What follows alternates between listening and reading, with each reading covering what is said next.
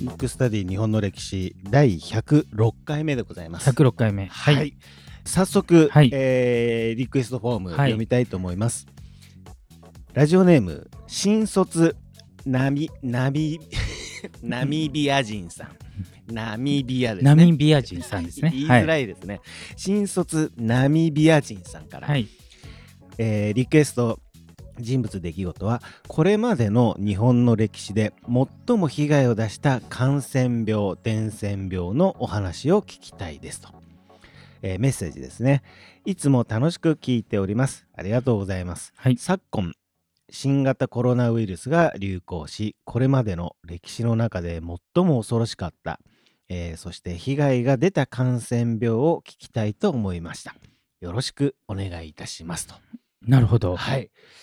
えーこれナミナミビア人の方なんですかね。これはどうなんでしょうね。どうねもう、まあ、あの、ラジオネームですからね。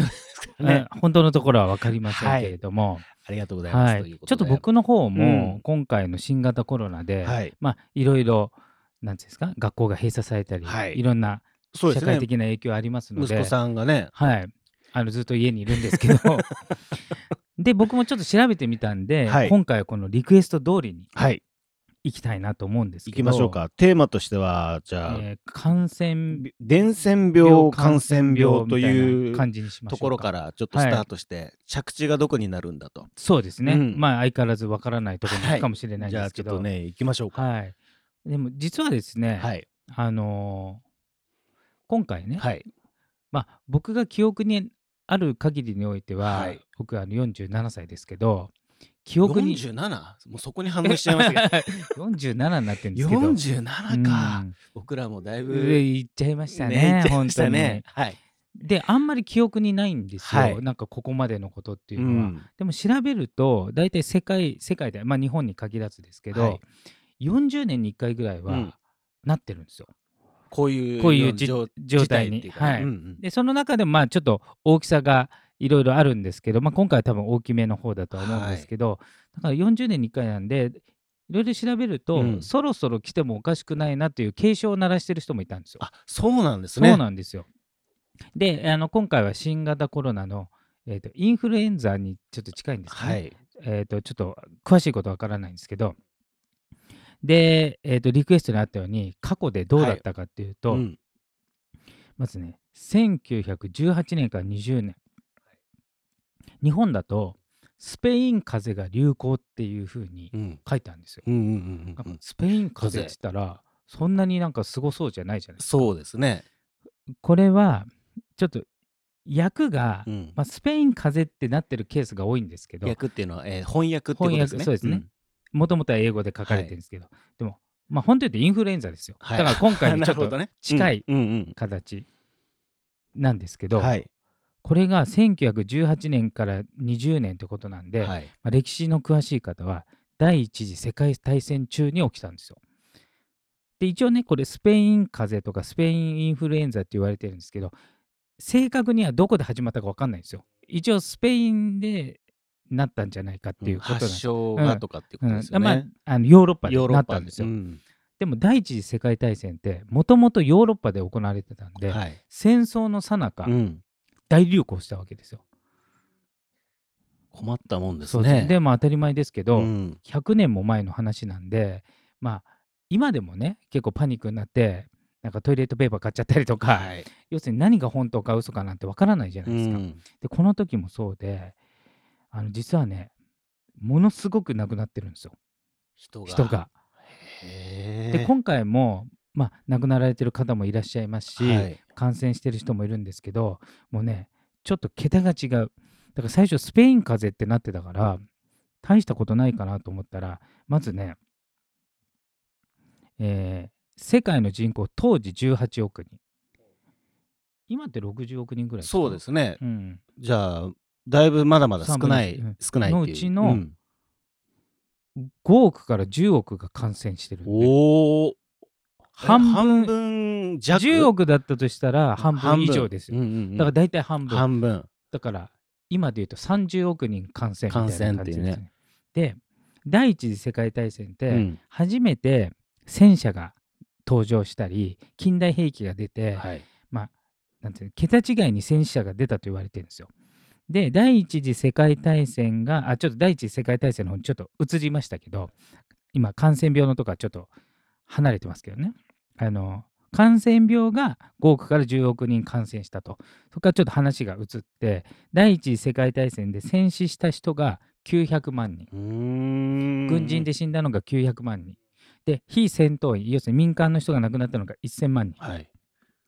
なので、うん。足して1900万人で約2000万人の人がうん。戦争で亡くなったと言われてるんですよ。だから2000万人って相当じゃないですか。相当ですよねあのもうとんでもない数ですよね。ね。が、まあ、戦争で亡くなったんですけど、はい。なんとスペイン風邪、えー5億から10億感染して死亡がうん4000から5000万人、来ましたね。ん。戦死者よりか多いんだ。多い。しかも倍以上。倍以上なんですね。うん。である調査だと1億死んだとも言われてる。分からないんですよ。わからないってこと何ですね。で死んだか死因が分からないんで、うん。最大は1億人死んだとされてるから実は第一次世界大戦で亡くなった数よりスペイン風邪で亡くなった方が圧倒的に多いんですよ。多いんですね。しかも同時になそうってるんでですよね。例えば今の時代でこれで同い同時に第三次世界大戦なんか始まったら、うん。もうこの世の地獄じゃないですか。そうですよね。だから多分ねこの時のヨーロッパの方はものすごい大変だったんじゃないかなっていう。うん。いやー厳しい厳しいですね。で、えー、と当時のはい。第一次世界大戦の時代100年前ですね、うん。で日本の人口は今の半分ぐらいの5500万人のうち40万人が死んでます、これも意外とですけど高確率ですよね。そうですね。だから40万人が、うん。まあ、いわゆるインフルエンザザ、まあ、新型なのかははいちょっと分かりませんけど、うん。で死んでるってもうかなりの異常事態で、うんあの裏の見方をすると、はい。このおかげで第一次世界大戦がちょっと早めに終わったんじゃないか説もあるぐらいもう戦争なんかやってる場合じゃないんじゃないよと。うん。でもこれ僕も調べるまで、うん。あのスペイン風邪っていうのは知ってたけど、うん。この同時期っていうのがあんまりちょっと分かんないしこんなに死んでたって分かんないんで、うん。意外とねこれ歴史を詳しい人でも知ってない人も多いかもしれないそうですよね。戦死者よりも多いと。多いっていうね。いやでもその時期で大大変でしたね。もうめちゃもうだから本当の地獄じゃないですか。ねうん、でちなみに第二次世界大戦ではい。亡くなった、戦死された方っていうのは1500万人、うんうん。で非戦闘員が約4000万人なんで、うん。6500万人なんで、うんだからスペイン風邪と同じぐらいなんうですよ、んだからスペイン風邪半端じゃないんですよ半端じゃないですね。うんとんでもない。とんでもないんでこれがね割と直近のはい一番大惨事というか、うんうん世界とか日本のうん一番こう被害があったやつなるほど。えーウイルスというか、そうそうですねそういう感感染病っていうことですね。インフルエンザですねインフルエンザですね。うん。で、えっ、と、まあ、えーと、調べるときはスペイン風邪って言ったら出てきますから、はい。で、これが直近で。で、過去の歴史を振り返ったら、うんもっとすごいのがあって、はい。ペスト。ベスト。聞いたことある聞いたことありますね。別名、黒死病、うん。黒く死ぬ病気と書きます。おなかなかですね。ーなかなか黒くしなってなくなっちゃうんですよ、ね。そう、要するに、内出血がすごすぎて、うん肌から見たら黒く、うんまあ、紫というか、うん、黒に見えて死んじゃうっていう。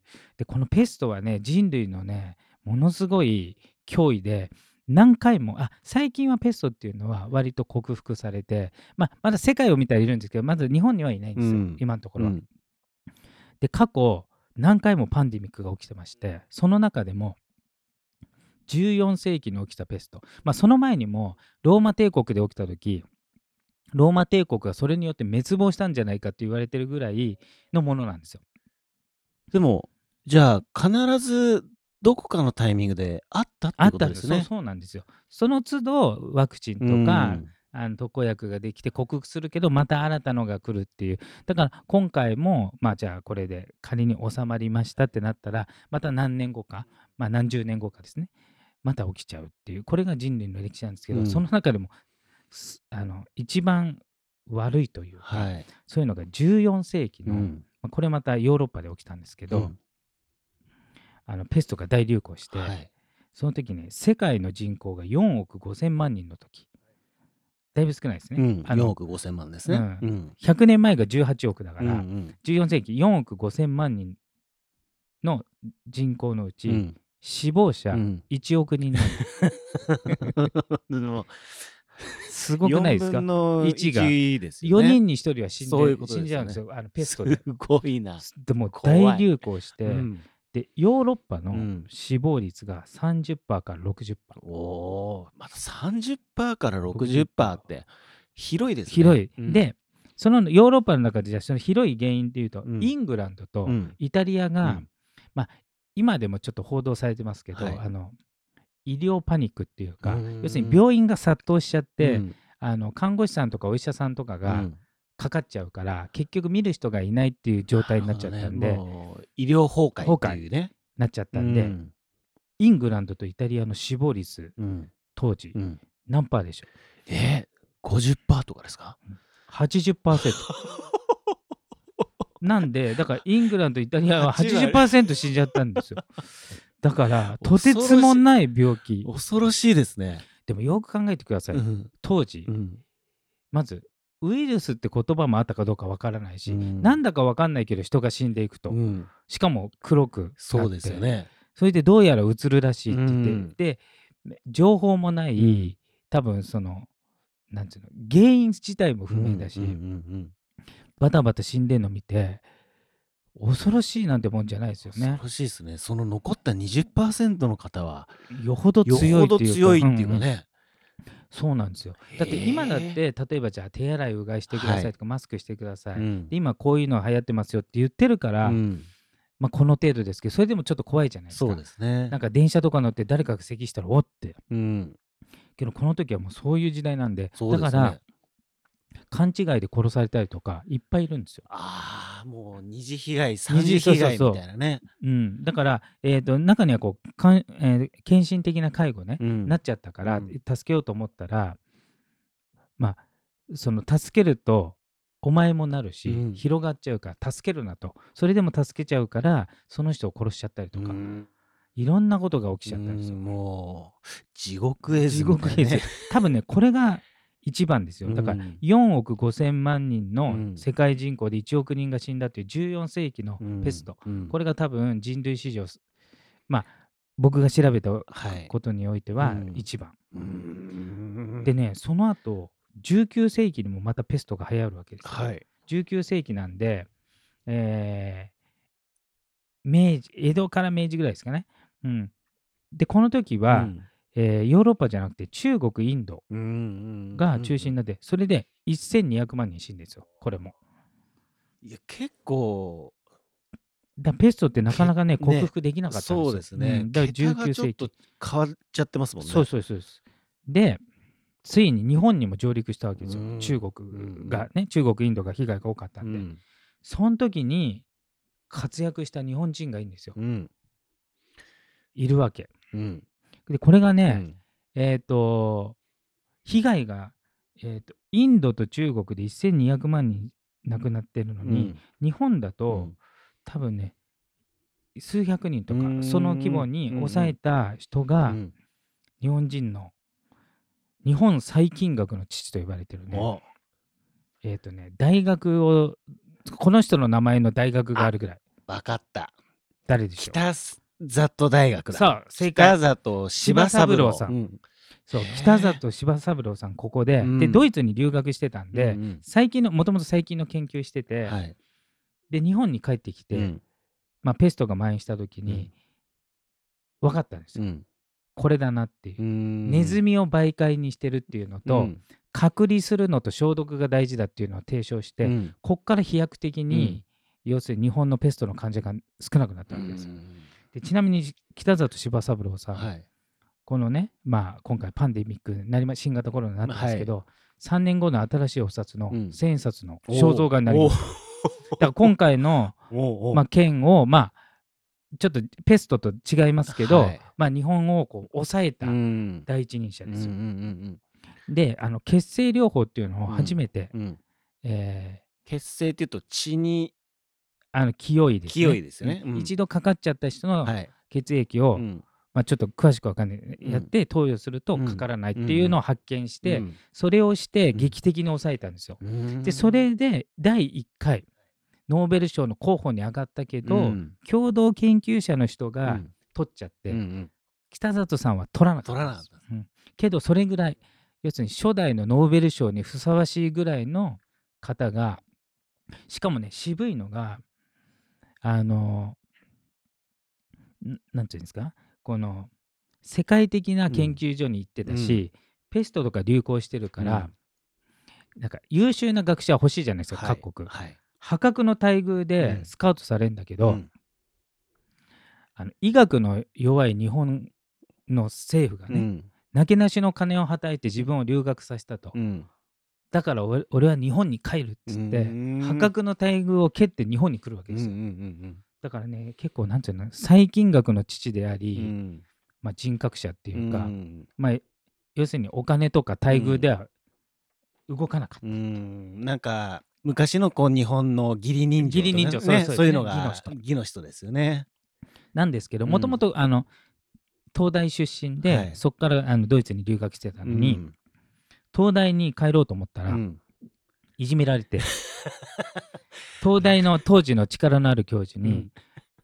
その東大教授がね活気は金だとうんうん言ってたけど、はい。あの北里柴三郎からしたら、うん。ドイツで研究してるからうん。活気はビタミン B 不足だから、うん。金じゃないってうん言って、うん。なんだけど、うん。それ東大先生偉いんで、はい。それでうざがられて、うん。結局働けなかったんですうよ、ん。だから破格の待遇受けて日本に来たら東大にも戻れると思ったら戻れなかった、いじめられちゃったいじめられて。その時に助けたのが、うん。慶応義塾大学といえば福沢諭吉だ。福福沢諭吉が、うん。君みたいな優秀な人に、うん。まあ、働く場所がないのはかわいそうだということで、うん。資材を投げ打って、うん。伝染病の研究所を作って、そこで北里柴三郎はうん。研究することになるわけですよ。そんでまあちょっとまたさっきの戻っちゃいますけど、はい。ペストが、まあ、原因がネズミであるうん。と、あと患者を隔離して、うん。消毒をすればうん。感染しないっていうことうにん。気づき、ちなみにそれをね最前線でやってたのが北里柴三郎の命を受けた野口英世です。と、おおそうなんですね。うんこの人も伝染病の、ねはい。権威ですから、うん。この2人がやって、うん。で北里柴三郎は、うんその後福沢諭吉に恩があるんで、うん。自分が要するにちょっと無職で路頭に迷ってた時にうん。お金出してもらったんで、うん。その後、まあ自分も北里大学っていう大学作りますけど、慶応義塾大学の医学部を作るわけですよ、うん。北里柴。しかもうん。無給で。給料はいりませんっつって、はい福沢先生に報いたいっていうことで、うん。だからこのねまあ伝染病もそうですけど、うん。なんかね生き方がうん。素晴らしい、そうですね。う。ん。なんか話が突然くるんと変わりましたね。テストがいつまでか北里柴三郎になりました。だからこれ本当は表題北里柴三郎かうん迷ったけれども、はい。やっぱりちょっと皆さん多分気になると思うそうのでですね。伝染病感染病と。にしたんですけいどやーでもやっぱり必ずキーパーソンがうんいるっていうことですね。いるんですよ。でキーパーソンって、うんまあ、要するにペストとかも世界中で流行してたり、まあ、はい今回も新型コロナもそうですけど、はいまあ、未知のものだからうん。何が正解か分かんないじゃないですか。うん。その時って必ずなんか迫害されたりするんですよね。うんうんでもそれが助けが出て、はい。最後は、うん。まあ良くなるっていうストーリーですけど、いやなんか今回ね、うん。あのー誰ですかね？こう救世主いやでもいるんでしょうね。いるんでしょうねいるけどちょっと日の目を見てない可能性もあるので、うんまあ全然わかりませんけどね。ね。はいいやなんかねあのーうんちょっと北里柴三郎さんにうん興味津々に、そうですね。ちょうど3年後に千円札に新しい千円札になりねますからこれもなんか不思不思議な不縁です思議な縁ね。で。だからこの方がいたからうん日本の、まあそういったね、まあ細菌学も発達しただろうし、はいあとまあペストもねうん。大部分防げたんで、うん。素晴らしいな素晴らしいですはね。い、やーちょっと。そうですね。この方もまあ日本人として知っときたいそうですね。方かなと、はい。なんか北里大学の近くに僕住んでましたよ。あ北里大学ってどこにあるんですか？あのねし僕しあの港区の白金、うんうん。あなるほど。あの辺、うん。白金5丁目なんでへー。だから白金から、えーとね、東麻布とか、うんうん。こう麻布十番じゃないな東麻布とかのこう近くうなんですけど、ーうん。んなるほど。こら辺にねドーンとじゃあ三田も近いってこと？三田も近いですよ。ああのねそこら辺は慶応義ね。そう僕当時サラリーマンやってるうんうん。時、三田の会社うんに勤めてたので、うん。うん自転車で行ってましたから、ああなるほど。うん、だからあの北里柴三郎はうん。慶応医学部の創立メンバーでもあるんですあよ。そっか。三田といえば慶応大学慶応大学だから。近い。うん。だからまあ両方ね、うん。やってたと思うんですよ。なるほど。はい。終わりはどうでもいい話になっちゃいましたねでもいいんじゃないですか、それは。ねはい。いやーちょっと面白かったですね、はいうん。ということでですね今回のテーマは伝染病感染病でした。